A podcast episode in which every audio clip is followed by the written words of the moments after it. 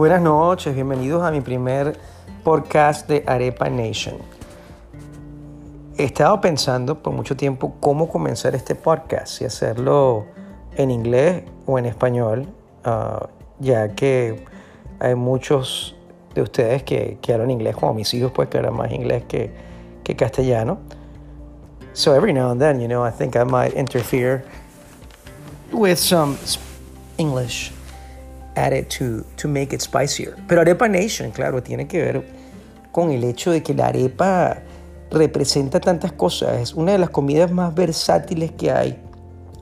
La arepa para el venezolano es como la tortilla para el mexicano.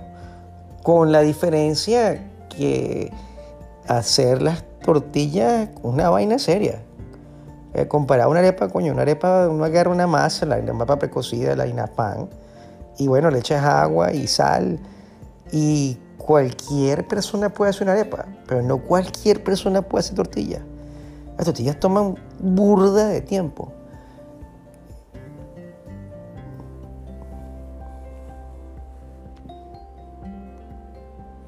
Entonces, recordando aquí otra vez el primer episodio de Arepa Nation, vamos a hablar un poquito acerca de lo que está pasando en este momento. Tenemos la oportunidad de estar en nuestros hogares debido a cambios que han habido en estos momentos, para no mencionar el nombre, porque todo el mundo está hablando de eso. Lo no mencionable, este,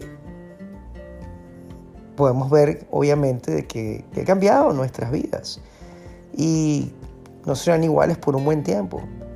Pero bueno, como decía mi abuela, uh, no hay mal que dure 100 años o mil, no me acuerdo si eran mil o diez. Pero por ahí va, no hay mal que dure burde de tiempo. Así que, que bueno, tomémoslo como venga, Dios nos está dando esta oportunidad.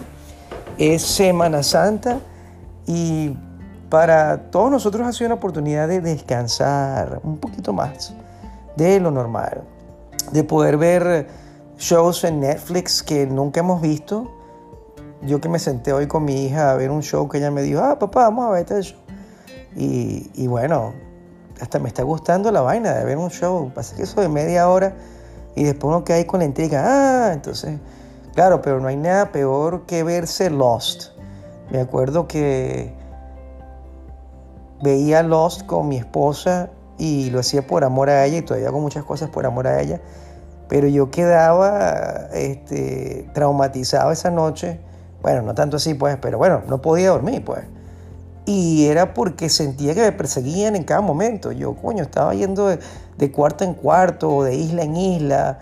Y yo le decía, no, vamos ya, no vamos a ver los, los episodios a las 10 de la noche. Vamos a decir, lo vamos a las 8, pues por lo menos pueda yo, no sé, drenar la cuestión.